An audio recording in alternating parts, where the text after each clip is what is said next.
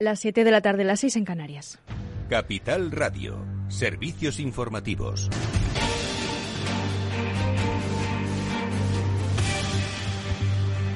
Buenas tardes. La ministra de Hacienda, María Jesús Montero, ha criticado en televisión española la propuesta de la reforma fiscal presentada por Unidas Podemos, que califica de inoportuna por hacerse eco de la misma antes de que se publique el informe del Ejecutivo que ha encargado a un grupo de expertos. Un informe que llegará a finales de febrero y con el que prevé el Gobierno estudiar para después, en los próximos meses, avanzar en sus propuestas. La ministra de Hacienda critica que una parte del propio Gobierno trabaje en paralelo a este comité de expertos.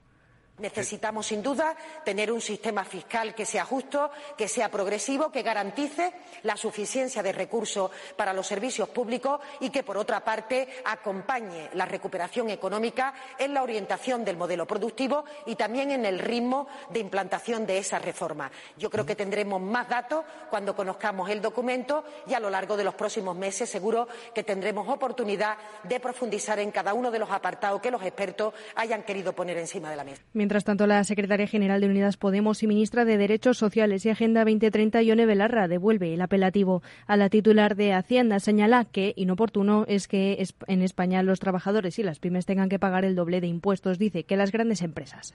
A mí lo que me parece enormemente inoportuno es que en nuestro país, en plena recuperación económica, todavía los trabajadores y las trabajadoras y las pequeñas y medianas empresas paguen el doble de impuestos que lo que pagan las grandes empresas. Eso es una enorme injusticia. Eso sí que es absolutamente inoportuno y yo creo que es urgente que todos hagamos parte del debate sobre la reforma fiscal. Quiero recordar que somos un gobierno de coalición y, por tanto, los dos socios tienen que poder participar de los debates centrales, igual que en materia presupuestaria, y es lo que estamos haciendo. Y los, los alcaldes del Partido Popular continúan la ofensiva contra el gobierno en Bruselas por el reparto de los fondos Next Generation. Una delegación del Partido Popular encabezada por el portavoz nacional del PP y alcalde de Madrid, José Luis Martínez Almeida, se ha reunido con dos vicepresidentes de la Comisión Europea Mm, eh, Margarita Chinas, responsable de la promoción del modo de vida europeo y de inmigración y asilo, y con Dubravka Suica, responsable de la Conferencia del Futuro de Europa y Demografía. Mientras el PSOE acusa al Pablo Casado de intentar boicotear los fondos europeos, Almeida ha pedido a los comisarios que obliguen a España a poner en marcha más mecanismos de control sobre el reparto de fondos. Hemos transmitido que nos parece necesario que por parte del Gobierno de España se esté a la misma altura a la que ha estado la Unión Europea en relación con los fondos. Que, en primer lugar, debe haber mecanismos de control, reforzarse los principios de transparencia y publicidad en la gestión de los fondos. Nosotros propusimos una autoridad independiente. Entendemos que debería haber una comisión en el Congreso de los Diputados con la única finalidad de poder fiscalizar la gestión de los fondos. Parece mentira que esto en una democracia haya que pedirlo. Se está produciendo una distribución que, a nuestro juicio, es arbitraria y que, insisto, no perjudica al Partido Popular, perjudica a los españoles. Continúa la campaña electoral de las elecciones castellano-leonesas del próximo domingo 13 de febrero, mientras el candidato del Partido Popular, Alfonso Fernández Mañueco, no aclara su postura sobre posibles pactos y reitera que quiere un gobierno en solitario.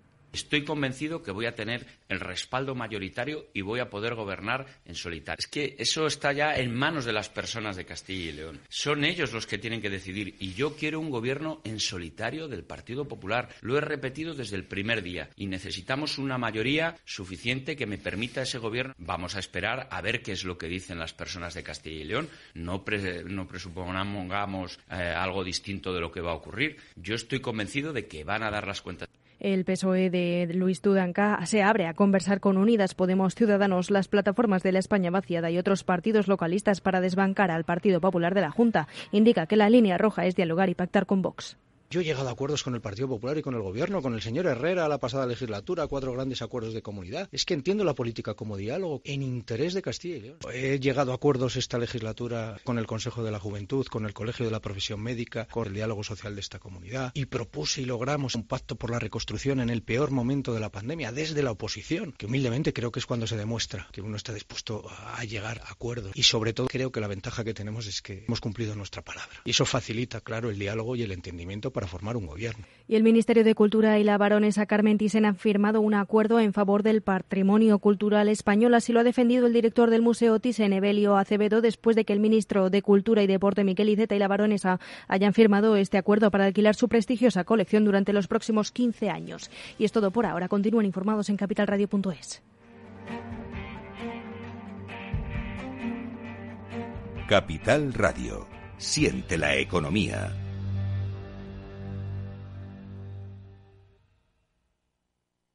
Finanbest, ganadores del premio del diario Expansión a la cartera de fondos de inversión más rentable en 2021 en categoría conservadora. Finanbest, cinco estrellas Morningstar para nuestro plan de renta fija mixta. Finanbest, gestor automatizado líder en rentabilidad por tercer año consecutivo. Finanbest, tú ganas. Invertir en acciones y ETFs con XTB tiene muchas ventajas. No tienes ninguna comisión hasta 100.000 euros al mes. La apertura de cuenta es online, rápida y sencilla. Y tenemos atención al cliente 24 horas al día en español. Más de 300.000 clientes ya confían en nosotros. xtb.es. Riesgo 6 de 6. Este número es indicativo del riesgo del producto, siendo uno indicativo del menor riesgo y 6 del mayor riesgo.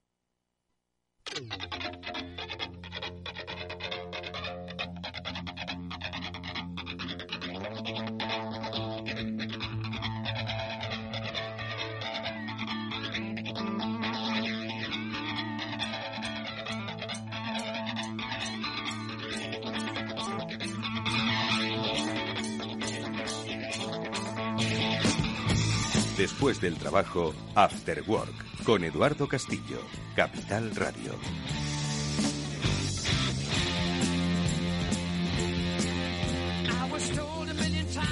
¿Qué tal amigos? Buenas tardes, bienvenidos a este programa que hoy va a dedicar gran parte de su tiempo a hablar del impacto digital en nuestra vida. Lo vamos a hacer desde diferentes ópticas. Hoy es habitual, los miércoles, el transformador, ese espacio de transformación digital que junto a los especialistas de Salesforce nos lleva a analizar cómo las empresas van adaptando una nueva forma de trabajar en entorno digital. Hoy como protagonista la compañía Ulma, una empresa diría yo, un gigante de la industria que junto con la ayuda de S4G, eh, uno de los partners eh, de referencia de Salesforce, bueno, pues eh, vamos a analizar precisamente cómo se produce esa transformación en los sectores industriales. Pero de transformación vamos a hablar ahora enseguida con una persona y además eh, lo vamos a hacer desde una óptica bien diferente.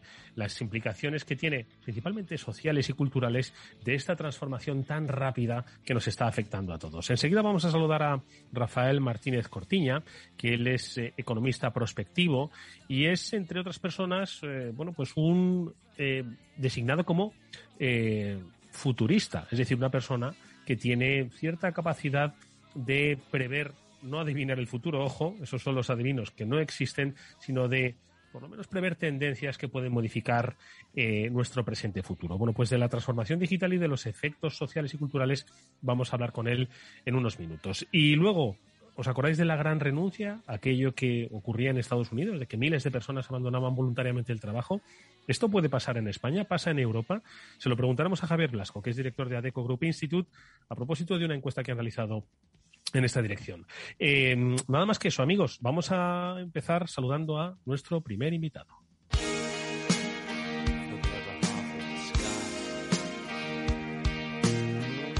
Bueno, pues muchas personas, estoy seguro que en las últimas horas, días, se han sentido conmovidas y solidarizadas con Carlos San Juan. Es un señor septuagenario que ha llevado al Ministerio un reclamo colectivo y justificado en el que pide una mayor humanidad en la relación con los bancos. Decía así su petición. Tengo casi 80 años y me entristece mucho ver que los bancos se han olvidado de las personas mayores como yo.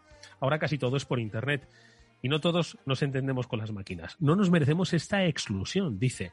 Por eso estoy pidiendo un trato más humano en las sucursales bancarias. Bueno, pues por lo pronto, Carlos ha llegado ya a las portadas de los medios, es un avance, pero no deja de ser sino un caso de los muchos casos que vamos a ver en numerosos ámbitos que ya estamos viendo, en numerosos ámbitos, y que son consecuencia del desarrollo hiperbólico de la tecnología y de los servicios digitales que están provocando que gran parte de la sociedad se esté quedando atrás. Se quedan excluidos de la vida digital. Y es que, ojo, no solo estamos hablando de bancos, también estamos hablando de educación virtual, estamos hablando de administraciones, estamos hablando de consumo de ocio, de entretenimiento, de la compra, de los viajes. Como digo, la sociedad digital avanza rápido y está avanzando sin la mitad de esa sociedad digital. Bueno, pues del futuro vamos a hablar con Rafael Martínez Cortiña, que es economista prospectivo, es miembro del Comité Científico de la revista Telos y autor de Tu Nación Digital. Es considerado además por la revista Forbes como uno de los 40 mejores futuristas de España. Rafael, ¿qué tal? Buenas tardes, bienvenido. Buenas tardes, Eduardo. Oye, Rafael, em, en uno de tus ensayos em, estás hablando de un concepto em, que es el de la era del gran desorden y que lo, lo, eh, lo señalas como un posible multiplicador del número de excluidos eh, de una sociedad que consideramos digital. ¿En qué momento nos encontramos? ¿Has leído sobre el caso de Carlos San Juan? Me figuro que sí. Pues sí, y muchas gracias por contar conmigo para opinar sobre un tema que considero hoy tan relevante. Pues aquí, Eduardo, de lo que estamos hablando realmente es de brecha digital, que es un concepto que implica discriminación, en este caso tecnológica. ¿Y qué significa la discriminación tecnológica? Pues ni más ni menos que una manera de generar pobreza en la sociedad y de potenciar la exclusión social en aquellas personas que por sus características, eh, que sean relacionadas por, por la edad, con su conocimiento de la tecnología o con su situación geográfica, se ven apartadas del sistema por la introducción de nuevas tecnologías en los procesos de empresas y administraciones públicas. Y este tipo de robotización de la sociedad es un factor de exclusión para muchas personas. ¿Y dónde lo vemos? Pues lo hemos visto, lo hemos podido ver durante esta pandemia en aquellos estudiantes que no tenían los medios informáticos para asistir a clases online, o en los trabajadores que no contaban con los medios en sus casas para teletrabajar. Y ahora lo vemos en los clientes de bancos de cierta edad, de cierto contexto geográfico, a quienes se les exige tener una tecnología, un dispositivo móvil que no es obligatorio, y unos conocimientos en operativa bancaria como el uso de cajeros automáticos, por ejemplo, lo cual tampoco es obligatorio. Entonces, estamos hablando realmente de eso. Estamos hablando de la brecha digital, y la brecha digital implica discriminación tecnológica.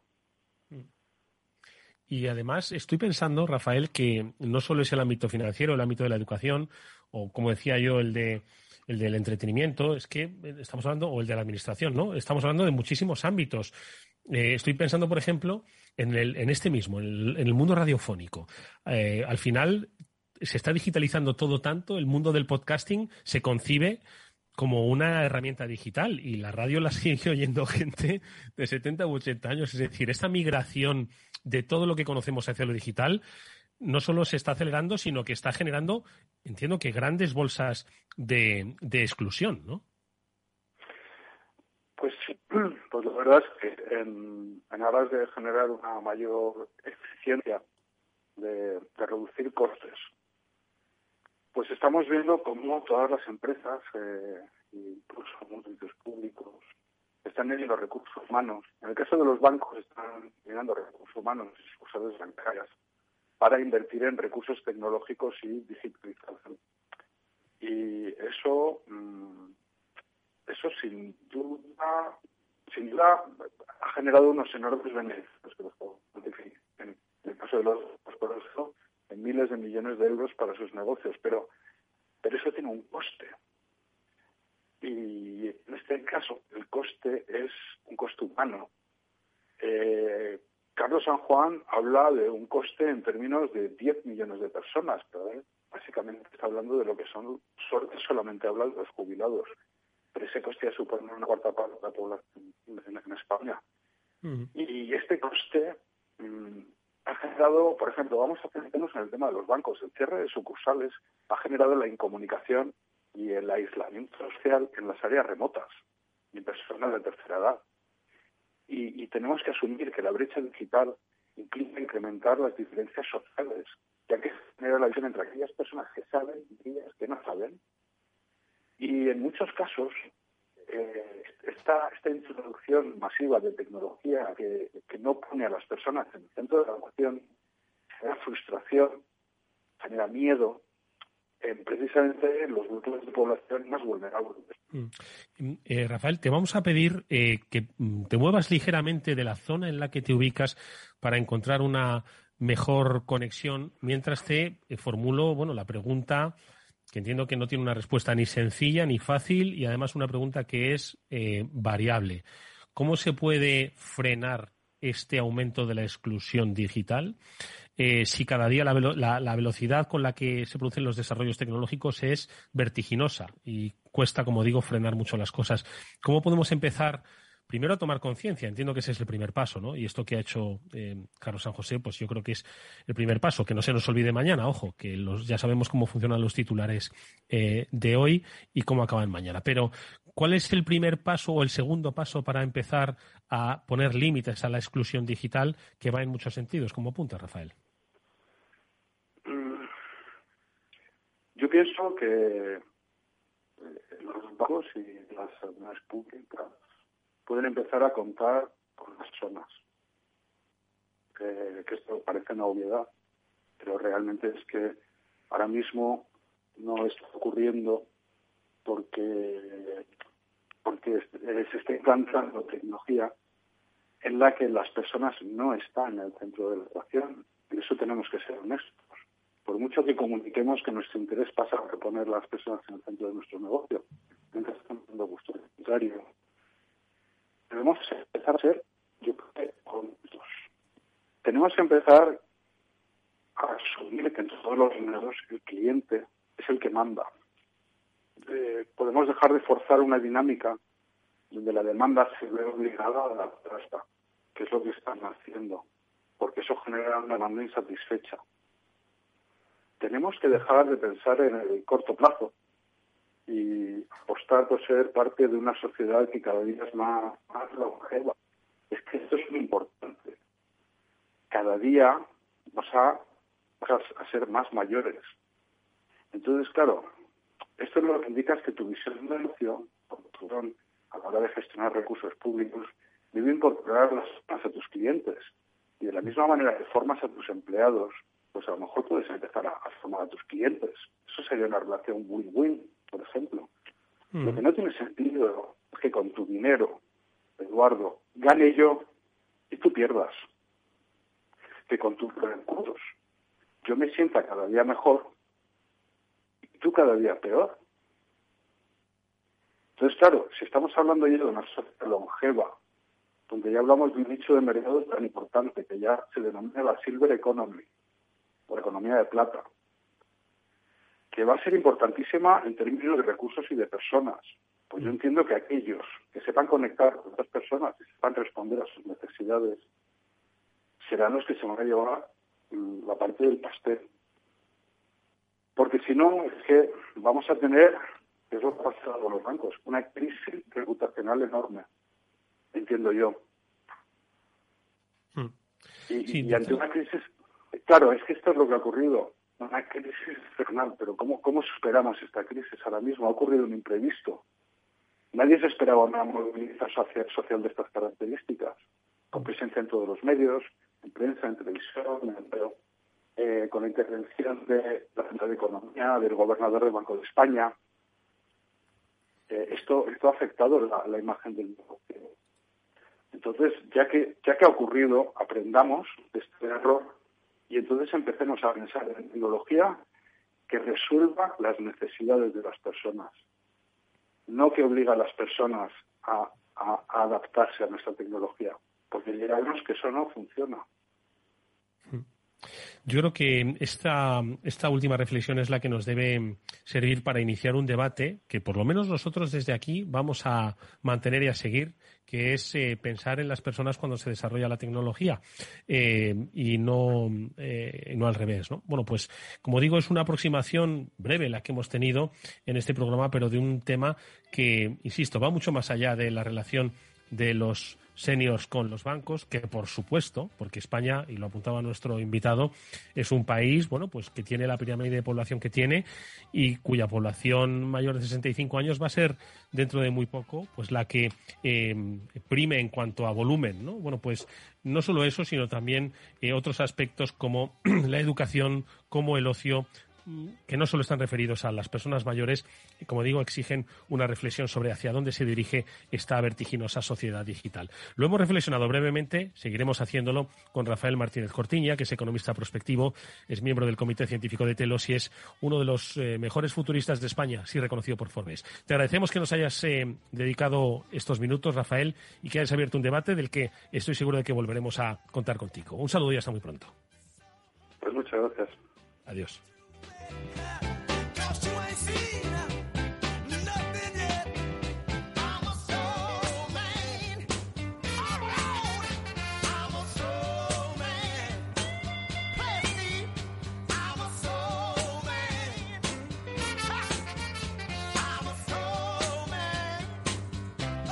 After Work con Eduardo Castillo. Bueno, hace tiempo que en este programa ya comentamos un fenómeno que se estaba dando principalmente en Estados Unidos, pero ya sabéis que al final en esta globalidad, pues quizás todo acaba afectando. Obviamente estamos interconectados en el planeta. ese fenómeno era el de la gran renuncia o la, la gran dimisión. Se le llamó de muchas maneras. Básicamente definía un estado en el que pues cientos, miles de trabajadores estaban renunciando voluntariamente a su trabajo sin necesidad de tener otro asegurado en Estados Unidos. Los motivos eran pues muy variados. ¿Esto ha llegado a España? ¿Ha llegado a Europa? Bueno, pues mm, la respuesta es no, o por lo menos de momento no. Esto es algo pues, que han analizado desde ADECO Group Institute, donde han hecho una encuesta en la que ha participado, por supuesto, en nuestro país, sobre cuáles son esas perspectivas laborales que tienen pues, eh, los trabajadores en numerosos países. Javier Blasco es director de ADECO Group Institute. Javier, ¿qué tal? Muy buenas tardes. Hola, ¿qué tal? Buenas tardes. Bueno, para que las empresas se tranquilicen, no estamos esperando una gran dimisión masiva en España, por lo menos, ¿no?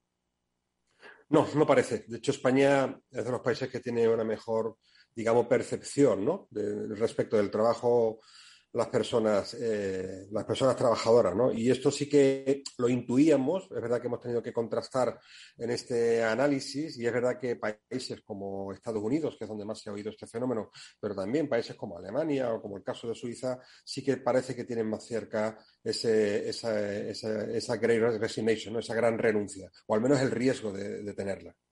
Oye, eh, y Javier, ¿a vosotros os llamó la atención cuando de repente los medios empiezan a oír, eh, empiezan a hablar de este fenómeno, vosotros como especialistas en empleo que sois, eh, eh, ¿os llamó la atención el, fenómeno en sí mismo? ¿Consideráis que era un poco pasajero? Que obviamente hemos vivido unos tiempos excepcionales, especialmente con la pandemia, que bueno, pueden generar este tipo de cuestiones. ¿Cómo lo visteis como especialistas?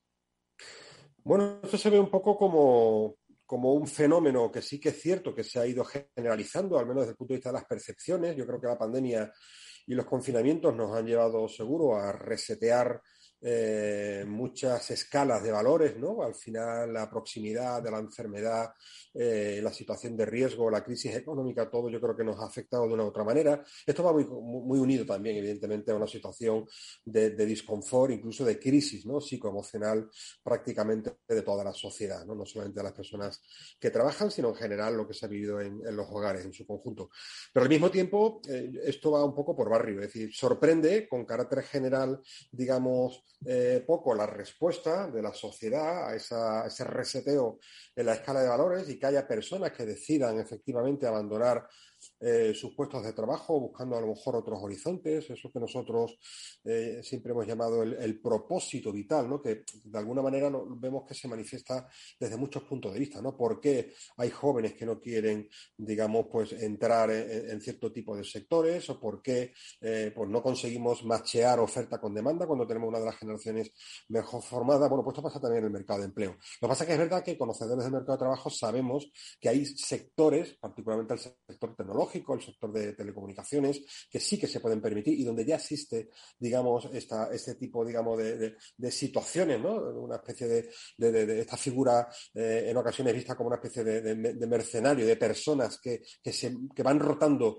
de manera continua porque existe una enorme demanda de estos perfiles y que en una situación como esta, pues más allá de ese, tratamiento un tanto peyorativo que siempre eh, se puede haber tenido, pues se entiende como algo natural, ¿no? Cuando una persona tiene la facilidad para poder cambiar eh, de trabajo, incluso renunciando a parte de su salario, incluso renunciando a, otro, a, esa zona de confort, pues lo puede hacer. Lo que pasa que es verdad que eh, en nuestro país el entorno, sobre todo una serie de barreras de salida que tienen que ver, pues evidentemente con la situación del mercado de trabajo, con las, con las tasas de desempleo y también con otras variables, particularmente el coste del despido, ¿no? Es decir, mm. personas con una eh, determinada antigüedad en la empresa, con salarios medios o altos, difícilmente van a, van a, van a abandonar voluntariamente su organización hmm. si no tienen el acompañamiento de una indemnización. ¿no? Y esto sí que marca también los comportamientos y es donde nosotros sí que vemos la diferencia entre España y, el, y otros países, particularmente mercados como el norteamericano. Hmm, sí, las particularidades innegables ¿no? de la estructura de nuestro mercado de trabajo con sus bondades y sus perversidades. Es, es, así. Hmm. De todas formas, mencionabas, Javier, la importancia del salario y en estos tiempos donde pues se habla de que, hombre, es importante el salario, pero que se empiezan a oír otras voces como, bueno, pues eh, conciliación, flexibilidad, etcétera, etcétera. En España, no obstante, sigue siendo importante el salario a la hora de sentirse atraído eh, por una empresa. Sí, básicamente porque en España tenemos además una situación adicional de una prolongada moderación salarial, y esto es algo preocupante, que tiene que ver con un un modelo retributivo muy poco vinculado a salarios variables y esto efectivamente lo que genera es cierto estatismo ¿no? de, la, de la parte retributiva. Es decir, cuando uno, eh, cuando, cuando hay cierta alergia a hablar de vincular salarios, al menos en parte, a productividad, a resultados, en, nuestro país el 70% de las partes variables de los salarios son pluses de antigüedad, para que nos entendamos. Es decir, históricamente eso que se llama la, la monetización de la relación colectiva se ha basado sobre todo en los incrementos vinculados al IPC y poco más. Esto a, largo plazo lo que consigue efectivamente es que los salarios, pues, se, digamos de manera, eh, se petrifiquen, ¿no? Y es muy difícil que vía IPC el salario tenga la progresión eh, deseada. En ese entorno de moderación salarial, de escasa rotación entre sectores y puestos, efectivamente las personas valoran mucho más lo poco que tienen, para que nos entendamos. Mm. Cuando uno se mueve en países donde normalmente las personas pues han vivido pues ese crecimiento salarial o esa inflación deseada, pues tienen de alguna manera cubiertos los mínimos. Tenemos que pensar que en nuestro país hay una parte importante de la población trabajadora, sobre todo la población más joven, que difícilmente supera los mil euros de ingresos. ¿no? Así al final da la sensación de que independientemente de lo que estudies, una FP, un grado, un posgrado, un doctorado, vas a acabar ganando poco más de mil euros. Esto es un problema, esto es una patología de nuestro mercado eh, de, trabajo. Y esto es lo que hace que al mismo tiempo pues, se genere pues, esa digamos, sobrevaloración ¿no? de la parte retributiva, pero sobre todo porque difícilmente se supera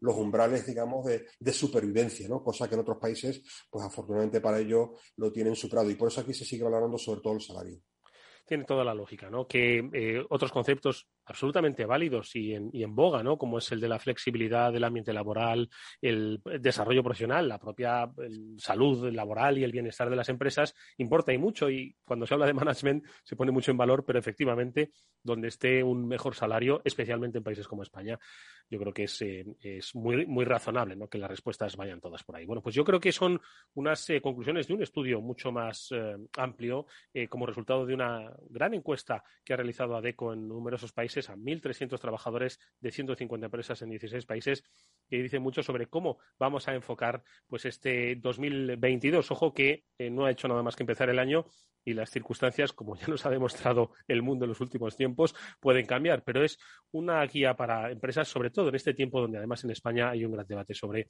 el mercado de trabajo. Son unas pistas que nos ha dado Javier Blasco, director de Adeco Group Institute, sobre este eh, trabajo que nos han, que han eh, desarrollado. Gracias, Javier, y hasta muy pronto. Gracias a vosotros. Un saludo. Si inviertes en bolsa, esto te va a interesar y que XTB tiene la mejor tarifa para comprar y vender acciones y ETFs cero comisiones hasta 100.000 euros de nominal. Si inviertes en bolsa o quieres empezar, más sencillo y posible. Entras en xtb.es, abres una cuenta online y en menos de 15 minutos compra y vende acciones con cero comisiones. Además, la atención al cliente es en castellano y está disponible las 24 horas al día. ¿A qué estás esperando? Ya son más de 300.000 clientes los que confían en xtb.es. Riesgo 6 de 6. Este número es indicativo del riesgo del producto, siendo uno indicativo del menor riesgo y 6 del mayor riesgo. Eduardo Castillo en Capital Radio, After Work. Invierte fácilmente en más de 20 exchanges en tiempo real con Atani, sin comisiones adicionales, con descuentos exclusivos y obtén tu informe fiscal en un solo clic. Comprar y vender criptomonedas nunca ha sido tan fácil. ¿Qué es ir más allá? Con Arval podrás llegar donde te propongas de la forma más sostenible y darle a tu empresa todas las soluciones de movilidad que necesite, asesorando con las mejores opciones de movilidad para las distintas necesidades de tu flota, con vehículos electrificados, bicicletas, coche compartido. Arval, la transición energética arranca aquí. Más información en arval.es. Esto te estás perdiendo si no escuchas a Luis Vicente Muñoz en Capital, La Bolsa y la Vida. Las posiciones cortas lo que son es el buitre que devora el cadáver. El cadáver es anterior, ha muerto antes. No te confundas. Capital, La Bolsa y la Vida, el original.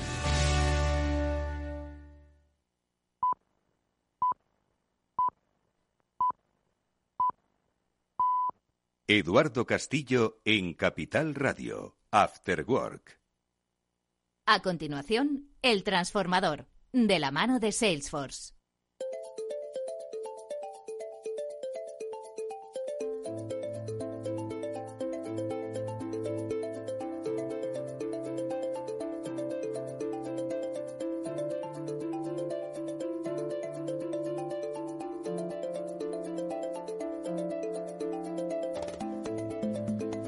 Pues en este transformador hoy contamos con la presencia de dos eh, destacadas empresas que nos van a ayudar a entender, a comprender, a eh, visualizar por qué la necesaria transformación de sectores industriales. Cuando hablamos de transformación digital, lo hemos hablado desde el principio del programa, esto obviamente eh, afecta pues, a todos los estamentos sociales, empresariales y culturales de un país. Pero hasta hoy en ese transformador estábamos hablando, obviamente, hay empresas que tienen carácter industrial, de industria en determinados sectores, pero hoy más concretamente nos vamos a ir a conocer la experiencia de Ulma. Quienes eh, penséis que no conocéis Ulma, quizás conozcáis Mondragón. Bueno, pues aún así, Ulma es una gran compañía eh, dedicada al sector de la logística y el almacenamiento y que con la experiencia que su director comercial y de marketing, Fran Fernández, al que ahora saludamos, vamos a conocer cómo precisamente esa transformación digital les ayuda a ser más eficientes a ellos y con sus clientes.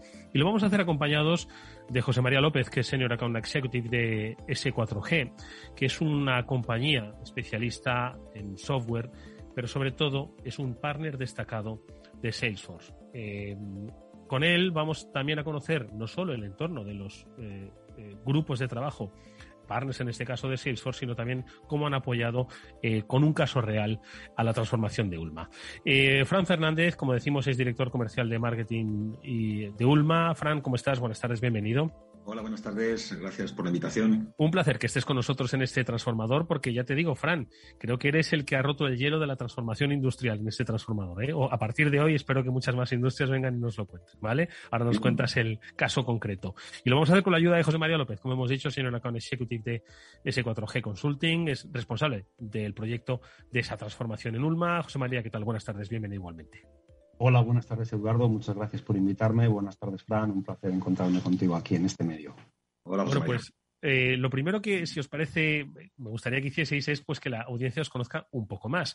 Porque es cierto que quizás en sectores industriales, logística, almacenamiento os conozcan, pero más allá igual no. Entonces, ¿quién es Ulma? Y ojo, también quién es ese 4G, también conocida, pero sobre todo la figura de el partner de Salesforce, porque estamos acostumbrados a eh, eh, contar junto con las empresas con especialistas de Salesforce que nos hablan de ese trabajo conjunto. Ya sabemos que Salesforce trabaja muchísimo la comunidad y los grupos de trabajo, y entre ellos los partners destacados como S4G. Entonces, eh, vamos a empezar por Ulma para ubicar la magnitud de la compañía, y cuando digo magnitud, no es solo en cifras, sino en, tamaño, verdadero tamaño, para que luego entendamos cómo el trabajo de, 4, de ese 4G em, nos ayuda, insisto, a comprender esa transformación. Fran, Ulma, ¿quién es? ¿Qué hace? Yo decía, a Mondragón le sonará a mucha gente, pero Ulma, ¿qué es lo que hacéis? Cuéntanos.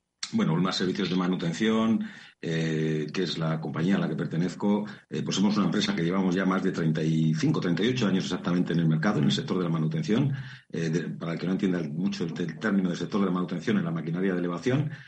empezamos importando y comercializando carretillas elevadoras y con el transcurso del tiempo, pues bueno, pues la verdad es que hemos evolucionado servitizando nuestra actividad eh, haciendo servicios de nuestros productos y en este momento nos dedicamos básicamente a la venta y al alquiler a través de servicios o productos financieros propios, eh, a la servicio de asistencia técnica con más de 200 técnicos a través de nuestra red directa, nuestros distribuidores exclusivos en toda España y ayudamos a nuestros clientes, a nuestras partners, a nuestras empresas, eh, a las empresas que trabajan con nosotros en todo lo relacionado con la intralogística y logística externa de nuestros clientes. Es verdad que eh, luego con el transcurso del tiempo nos hemos diversificado, no nos ha quedado muchas más opciones que, ir de la mano de nuestros clientes y nuestro mercado y bueno, pues hemos trabajamos también el sector de, recambio multimarca, eh, tanto de elevación como de manutención a través de, una empresa SR con un fuerte componente de e-commerce.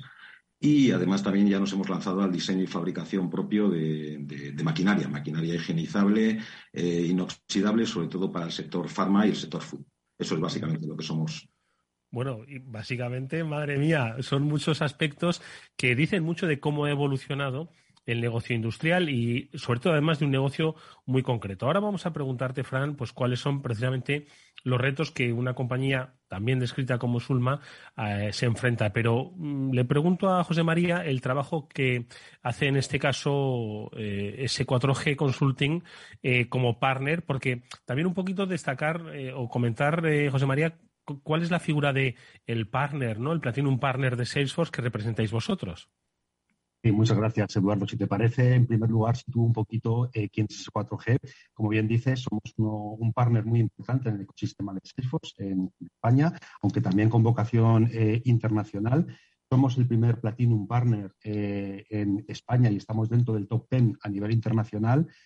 bueno, para que la audiencia lo entienda bien, el ser Platinum Partner significa tener el máximo galardón eh, que el fabricante Salesforce eh, puede otorgar en base, entre otras cosas, a la satisfacción, al rate de satisfacción que los clientes eh, dan, otorgan en base a los proyectos realizados, con lo cual somos una compañía bastante importante en el ecosistema de Salesforce.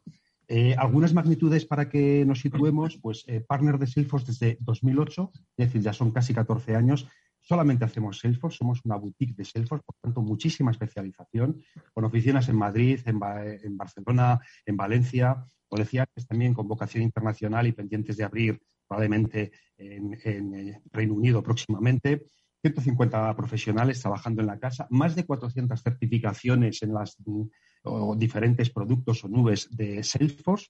Eh, pero para terminar, quisiera decir que lo que nos distingue eh, y enlazando un poco con la pregunta eh, que hacías de qué hace un partner, eh, lo que nos distingue de otros integradores de tecnología es nuestro enfoque consultivo, nuestra visión consultiva y el hecho de que lo que nos gusta es entender el negocio de nuestros clientes, dónde están, dónde quieren llegar y cómo aplicando la tecnología Salesforce les podemos ayudar a alcanzar esos objetivos. Entonces, básicamente, eh, ayudamos a compañías, en este caso como Ulma, a que eh, apalancándose en la tecnología de Salesforce impulsen y saquen el mayor eh, partido y ventaja competitiva a su negocio.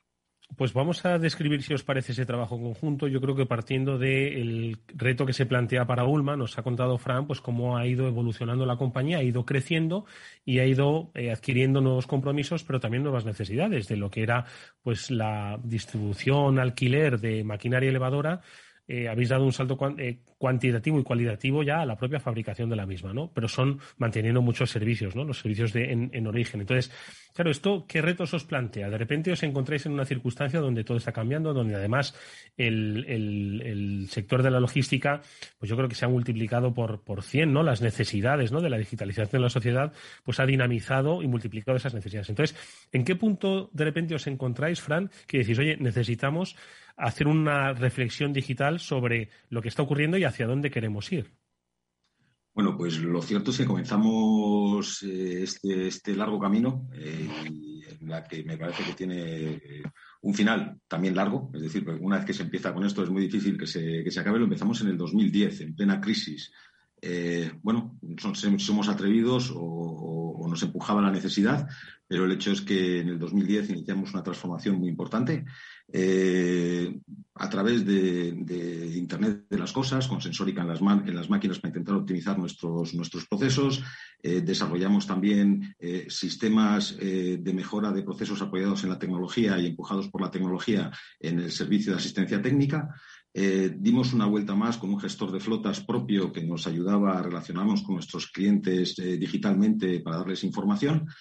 Y bueno, pues en el transcurso del tiempo eh, nos dimos cuenta de que nos faltaba una pata, una pata muy importante, que es la pata eh, comercial, y acudimos a un CRM, a un gestor de clientes o un, llámale, llamémosle como quiera para que lo entendamos, eh, con el objetivo de mejorar nuestra, nuestra actividad comercial, intentar homogenizar también todos los procesos que teníamos y, bueno, con criterios claros de rentabilidad, de aportar un valor añadido diferente al cliente y de optimizar todos nuestros procesos, eh, la verdad es que hemos dado un paso adelante muy importante, muy importante. Eh, la compañía se ha rehecho, se ha digitalizado en su conjunto y las relaciones con nuestros clientes eh, son más fáciles, en un ecosistema único y más duraderas. La verdad es que está siendo un éxito. Permíteme que te pregunte sobre ese concepto que has utilizado. La compañía se ha rehecho, se ha rehecho digitalmente. ¿Cómo se puede definir o describir un ecosistema de, de una compañía que se ha rehecho en ese sentido, Fran? Bueno, es, eh, si echamos la vista atrás, y no tanto, hace, hace 12 años nuestra información era una información que sacábamos prácticamente manualmente, la gestión era muy difícil porque tenías que tomar decisiones, eh, no voy a decir prácticamente a ciega, pero con unos conocimientos bastante limitados de tu propia actividad. en este momento yo creo que tenemos un Big Data lo suficientemente potente como para tomar decisiones razonadas en un tiempo rápido. Además de eso, nos comunicamos con nuestros clientes eh, tal y como quieren nuestros clientes, o se quieren digitalmente, digitalmente, lo que no, no lo quieren. Eh, tenemos la opción de que nuestras máquinas a distancia nos hablen, es decir, que nos digan cuándo tenemos que hacerles el mantenimiento, cuándo están estropeadas, eh, qué es lo que tenemos que hacer para mejorarlas. Eh, y además de todo eso, eh, ahora tenemos una visión 360 grados de nuestros clientes. Sabemos exactamente lo que necesita cada uno, qué es lo que nos ha pedido cada uno en cada uno de los momentos en los que lo necesitaba y cuáles han sido sus problemas y cómo los hemos resuelto también, porque es una parte importante de la relación con nuestros clientes. Y si echamos un poco la vista atrás, pues es difícil reconocer a, la empresa. Sí, sin lugar a dudas. José María, ¿y cómo empieza el trabajo conjunto con, Ulma? Porque Fran nos ha descrito el antes y el, y el ahora, ¿no? Pero ha habido un durante en el que entiendo que es cuando les habéis acompañado en esa transformación, en, esa, en ese cambio, ¿no? Tan, tan drástico, ¿no? Sí, correcto. Bueno, estos procesos, como, como ya ha dicho antes eh, Fran, son procesos que, toman, toman un tiempo, ¿no? Porque son procesos eh, que transforman una, organización, su forma de trabajar y por tanto tienen mucha implicación, son transversales eh, y vienen desde lo, más alto de la dirección hasta, hasta todas las personas que integran la organización. Entonces, lo que es muy importante, como decía, es entender la situación en la que se encuentra un cliente, cuáles son, cómo son sus procesos, cuáles son sus sistemas, cómo está trabajando antes de implementar soluciones como las que ofrece Salesforce, soluciones CRM, para definir muy bien cómo debe ser eh, el objetivo, cuáles deben ser las mejoras en los procesos, cómo deben quedar estos procesos y cómo se deben apoyar en la tecnología. Esto es un proceso de venta muy consultivo. Eh, en el que realizamos mediante una metodología eh, propia una serie de reuniones de trabajo consecutivas que denominamos workshops de trabajo, discoveries, donde de forma incremental vamos entendiendo dónde estamos y dónde queremos llegar. Y lo hacemos de la mano del cliente conjuntamente, mm, trabajando y pasando muchas horas juntos para definir un documento que eh, contiene el diseño de cuál debe ser la solución. De tal forma que cuando nosotros, eh, S4G, nos ponemos a eh, construir esa solución sobre la plataforma, previamente la hemos definido durante muchas sesiones de trabajo conjunto con el cliente. Y esto es lo que garantiza que al final lo que el cliente va a recibir es lo que quería. Así se abordan este tipo de proyectos que en el fondo son realmente complejos. Nos has eh, dado una visión ¿no? Eh, eh, general, ¿no, Fran, sobre cuáles son los, las diferentes áreas que habéis acometido. No sé si que entremos quizás en algunas. Por ejemplo, decías una visión 360 del cliente. ¿Esto qué os ha permitido hacer? Y luego, José María, que nos cuente cómo ellos han pues, logrado ¿no? tener esa visión 360, que es la que desea todo el mundo. Fran. Al final es integrar eh, todos los procesos de la compañía y todas las personas que nos relacionamos con los clientes en una misma base de datos, eh, determinar o detectar cuáles son aquellos inputs más importantes en relaciones con nuestros clientes y presentárselo tanto a nuestros comerciales a la hora de hablar con un cliente para que conozcan lo que pasa de verdad en el día a día con el cliente, porque suelen tener visitas. Esta es una venta a largo plazo, pueden ser ventas de cuatro años eh, y hasta los cuatro años no se realiza otra venta más allá del servicio, pero, pero bueno, pero el cliente, el comercial siempre que llama a un cliente y, entra en, el sistema, pues sabe exactamente qué es todo lo que le ha pasado y qué es lo que le está sucediendo en ese momento, ¿no? Además de todo eso, integra todas las, todas las partes de la empresa, desde finanzas, eh, facturación, eh, casos de quejas y reclamaciones, eh, entregas, problemas que pueda haber. Eh, un poco el objetivo es que un, un, comercial, un técnico comercial de Ulma eh, Servicios de Manutención o Dinostrack en este caso, que es eh, la que más implementado tiene ahora, que es nuestra, nuestra marca de, producción, se contacta con un cliente, sepa exactamente dónde está, con quién está hablando, qué le está pasando y dando, intentando darle con ese conocimiento la respuesta más adecuada a lo que necesita.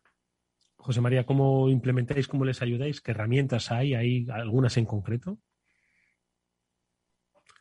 No te escuchamos, eh, José María. Vamos a ver si hemos tenido algún problema con el audio. ¿No? Nada, hemos perdido la comunicación. Eh, Fran, a ti sí que te escuchamos con. ¿Me escucháis ahora? Ahora hemos recuperado la comunicación. Bueno, no sé muy. Perdonar, no sé muy bien qué ha ocurrido, pero esto es el directo y la tecnología. Eh, bien, ¿cómo hacemos estas cosas? Pues, pues al final eh, es relativamente sencillo. No lo he dicho antes, pero, pero en ese 4G hemos hecho ya más de 900 proyectos de implantación de tecnología Salesforce. Entonces, al final, digo, es relativamente sencillo si tienes buenos ingredientes. Los buenos ingredientes son eh, es el CRM de Salesforce, es la tecnología de Salesforce y son pues, nuestros consultores certificados y con mucha experiencia en muchas implantaciones similares.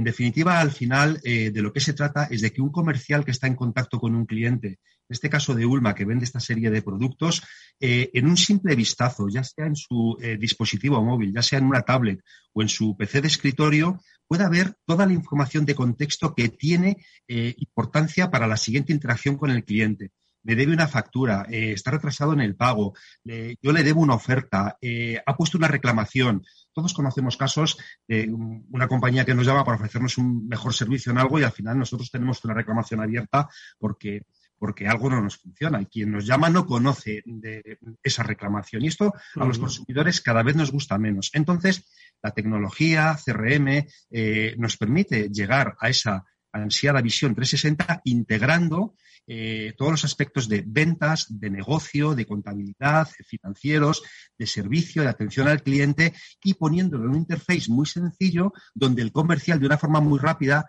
en un simple vistazo, se sitúe perfectamente para la siguiente interacción con el cliente.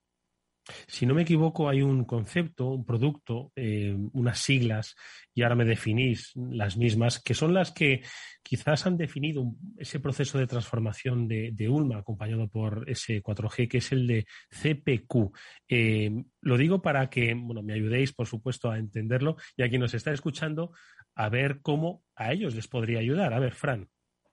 Bueno, eh, Yendo un poquito, un poquito hacia atrás, porque es bueno para entender lo que es el CPQ y por qué queríamos el CPQ y le damos la importancia a lo que es el CPQ. El CPQ no es nada más que un eh, cotizador de producto. ¿eh? Lo que hace es elegir las diferentes opciones que tiene cada uno de los productos, eh, le asigna un precio, una, tarifa. El comercial puede buscar diferentes descuentos y ofrecer ese producto al cliente a través de diferentes formas de financiación. ¿Vale? Eh, ¿Por qué hemos hecho esto? Primero, porque bueno, me homogeniza mucho la forma de hacer las ofertas, pero sobre todo porque para una implantación, para que una implantación de este tipo tenga éxito, eh, las personas que lo utilizan en la organización debe estar en primer lugar convencido de que es bueno y en segundo lugar tiene que mejorarle en algo su forma de trabajar.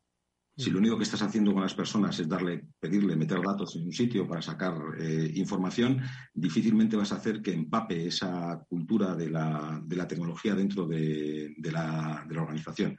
En cambio, en este caso, con esa visión 360 grados del cliente y con el CPQ, lo que conseguíamos o intentábamos conseguir, y yo creo que hemos conseguido, es que eh, sea una herramienta eh, que ayuda a los comerciales, además de que les pide que metan datos muy importante, ¿no? Sobre todo en la, conformación del, precio. José María, háblanos un poco más del CPQ. Bueno, la verdad es que eh, Fran eh, lo, hace fácil, lo ha contado de una forma muy sencilla, ¿no? Eh, que hasta lo he entendido yo. sí, lo que es lo que es CPQ, ¿no? Pero al final CPQ es, digamos, la mejor garantía de que el comercial de una compañía no se puede equivocar a la hora de hacer una oferta porque eh, le va a guiar en todo el proceso, le va a ayudar a elegir productos. Si eliges este producto, no puedes elegir este repuesto si eliges este repuesto tienes que llevar tres unidades de esto otro. Es decir, le va a ayudar en la, composición, primero, de la propuesta. Segundo, le va a guiar eligiendo los precios. Es decir, no va a poder el comercial eh, equivocarse en el precio o tener que buscar el precio en otro sistema, sino que el sistema le va a dar el precio. Le va a guiar en todo el proceso de peticiones de escalados de descuentos. Si estoy negociando con un cliente y me está pidiendo un descuento, yo esto lo tengo que mover dentro de la organización. Necesito que determinados niveles jerárquicos me lo vayan autorizando. Todo eso se integra de manera automática dentro de CPQ y hace que un comercial eh, no se pueda equivocar haciendo una oferta. Esto es maravilloso, pero además, lo que también es muy importante es la mejora en los tiempos de presentación de ofertas. Tenemos clientes que tenían un tiempo medio de presentación de oferta de 15 días desde que un comercial visitaba a, uno de sus clientes, eh, porque había que hacer muchas cosas manualmente. Eh, había que tomar el pedido, había que volver a la oficina, había que configurar, ofertar, escalar. Esto, Claro. Y ahora resulta que todo esto se puede hacer prácticamente de manera online. Tenemos clientes que son capaces de que el comercial con una tablet eh, prácticamente tome los requerimientos y la oferta puede estar saliendo casi en tiempo real y por firma digital al cliente, con lo cual se han reducido los tiempos eh, de manera drástica, lo cual es una mejora de eficiencia y de productividad tremenda. Y esto es CPQ, que no es otra cosa que el acrónimo inglés de configurar, eh, dar precio y, bueno, y ofertar. Mm. Oye, Fran, ¿y eh, estáis notando, se, puede medir ya el efecto de esa transformación? que comenzasteis hace tiempo y que ha culminado pues con esta visión comercial y de marketing eficaz, como dice, reduciendo tiempos, eh, mejorando la relación con el cliente, mejorando la relación futura con el cliente. ¿Lo percibís? ¿Se percibe ya? ¿Cómo se nota esto? Sí, la línea de negocio de Inostrack, que es la primera que se lanzó eh, a la utilización eh, del CRM de Salesforce, eh, hace alrededor de un año ya, la verdad es que se está utilizando y se está utilizando bien. los comerciales lo tienen como su Biblia, llámale, es como su mesita de, en su mesita lo tienen todos los días, eh, lo utilizan todos los días y la verdad es que les guía muy bien en la relación con el cliente. Como ha comentado eh, José María hace un momento, les recuerda las ofertas que tienen pendientes. Es una maravilla que puedan, nosotros también lo tenemos configurado así, que después de que les salga una oferta directamente después de configurarla y le llegue por email al cliente a través de un PDF ya rehecho, eh, ahorran tiempos eh, y sobre todo se tiene esa visión del cliente y es histórico de todas las relaciones que hay en el cliente solamente en una pantalla sin tener que ir a muchos sitios. En, la línea de negocio de carretillas elevadoras llevamos solamente un mes eh, con ella, la verdad es que la gente está contenta. al principio de todas estas implantaciones pues surgen diferentes bueno, ámbitos de mejora dentro de la propia aplicación, eso siempre va a pasar, pero la verdad es que ha caído bastante bien y la utilización está siendo bastante intensiva. Yo a este respecto te quería preguntar, Fran, y también a, José María, eh, ¿cómo, ¿cómo se logra movilizar a la gente? Me decías que habéis pasado de un escenario hace ya años donde a veces poco menos que se apuntaban a mano, ¿no? Eh, determinadas cosas a una digitalización de muchos de los procesos, por no decir de casi todos ellos, ¿no? Entonces, ¿cómo habéis logrado pues esa transformación cultural dentro de, ULMA, de los que forman parte de ULMA? Entiendo que en todos los estados, ¿de acuerdo? Desde lo que es la planta hasta lo que es el comercial, porque entiendo que le afecta a todos. Y mm, complementando un poco la pregunta para José María, si la tecnología facilita esa, esa implantación cultural. Fran. Sí, sí, sin duda. Eh, como he comentado anteriormente, una implantación de este tipo, una digitalización, una transformación digital de una compañía como la que estamos llevando a cabo, sería imposible sin un convencimiento previo y una apuesta decidida estratégica por parte de dirección, en principio, pero asumida por todos los integrantes de la empresa, de que es el futuro y es el camino a seguir. Eh, ha habido que formar, ha habido que educar. Eh, no creo que haya hecho falta convencer pero sí ha hecho que la gente se autoconvenzca de que es bueno. las personas normalmente somos el, primero, eh, el primer eh, muro de contención de cualquier mejora. Es decir, somos normalmente somos resistentes al cambio, nos resistimos al cambio. ¿eh? Y eso suele ser difícil. Una vez que se asume esto y que se ven cuáles son las mejoras que para su trabajo particular y para su carrera tiene cualquier implantación de este tipo, la gente lo asume con naturalidad. Eh, repito, siempre basado en la formación y en el convencimiento propio de, las personas, si no, no empapa en la cultura de la organización. José María. Y bueno, es, es, muy buen punto, ¿no? O sea, la gestión de la adopción realmente es una de las claves en este tipo de proyectos, ¿no? Ya van quedando atrás las épocas en las que los equipos comerciales se resistían a que, a, que las compañías les pusieran aplicaciones de gestión, ¿no? Porque lo veían más como un mecanismo de control que como una eh, solución que venía a ayudarles, ¿no? Eso ya queda muy atrás, ¿no? Eh, las aplicaciones eh, CRM hoy en día que utilizamos los comerciales, y yo me incluyo, son maravillosas, son realmente una forma diferente de trabajar, una forma de trabajar sin papeles una forma absolutamente novedosa, donde todo está organizado, gestionado, controlado. Entonces, eh, la tecnología lo pone fácil, No obstante, como decía también al principio, los proyectos CRM eh, son proyectos de transformación eh, absoluta de la compañía y es muy importante que los sponsors, bueno, nosotros utilizamos siempre muchos anglicismos, es decir, aquellas personas que realmente creen en el proyecto y que lo impulsan dentro de la organización, lo hagan y lo bajen a todos los niveles. Entonces, con la colaboración de esos sponsors, de esos eh, dinamizadores del proyecto, si hay alguien que en principio pueda estar un poco reacio a utilizar la tecnología, eh, en poco tiempo eh, normalmente se convierte porque se da cuenta de las grandes ventajas que le va a aportar en su trabajo. Hmm. Eh, yo creo que habéis explicado y desarrollado un ejemplo eh, muy válido para, eh, creo que muchos sectores industriales. Entiendo que Ulma se encuentra, eh, bueno, en las diferentes áreas geográficas en las que trabaja, entre otras en Vitoria. Estaba mirando, ¿no? seguro que en, en, ese parque industrial hay muchas otras industrias de otro tipo que yo no sé si tienen la sensibilidad o la, eh, la conciencia de que es necesario transformarse digitalmente para ser más eficiente. Desde vuestra experiencia, vuestra relación con sectores industriales, Fran, José María, ¿cómo está la industria de transformada? Fran. Eh, yo creo que a pasos agigantados, se va digitalizando a pasos agigantados.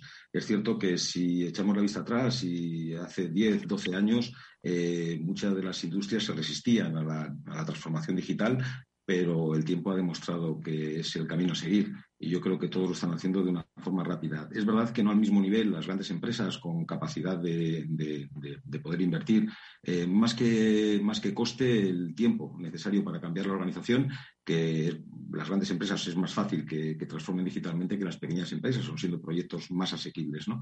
Eh, pero casi todos además han digitalizado y esperan que sus partners, eh, la gente de servicio que trabaja con ellos, estén al mismo nivel de digitalización, porque al final se crea un ecosistema sistema de información, de, relación diferente y esperan que los demás también lo hagan. Entonces, esto va a empujar de una forma muy importante a toda la digitalización de, prácticamente todo el tejido empresarial en el país. En 30 segundos, José María, tu reflexión a propósito de la industria y su camino hacia la digitalización.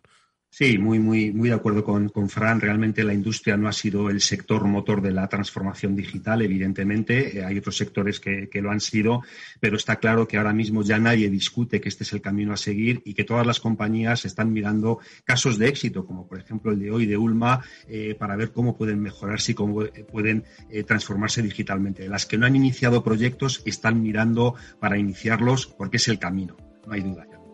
Y además, si lo explican también como Fran Fernández, su director comercial y de marketing, pues yo creo que mejor lo van a entender. Te agradecemos mucho, Fran, que hayas estado con nosotros explicándonos el cambio que ha eh, realizado Ulma. Os deseamos eh, mucha suerte para el futuro y para esos proyectos. Gracias. Muchas gracias. Y también, por supuesto, a José María López, Senior Account Executive de S4G Consulting Partner de Salesforce, por habernos acompañado en esta explicación, en este caso por la parte eh, tecnológica de esa transformación. José María, muchas gracias también. Nos deseamos muchos éxitos. Muchas gracias, Eduardo. Y a todos ustedes nos despedimos de este transformador que volverá la semana que viene, por supuesto, pero nosotros volvemos mañana a la misma hora, 19 horas, aquí en la sintonía de Capital Radio. Os hablo Eduardo Castillo, cerró técnicamente el programa Néstor Betancur. Hasta pronto.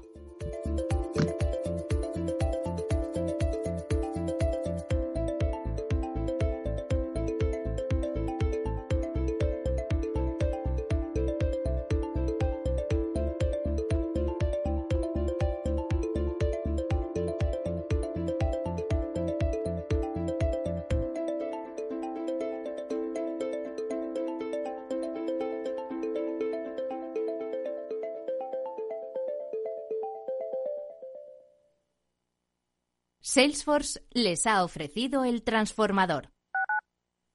Capital Radio Madrid 105.7 Conecta Ingeniería es el programa que acerca la ingeniería a la sociedad. Todos los miércoles de 10 a 11 de la mañana en Capital Radio con Alberto Pérez. Conéctate. Esto te estás perdiendo si no escuchas a Rocío Arbiza en Mercado Abierto.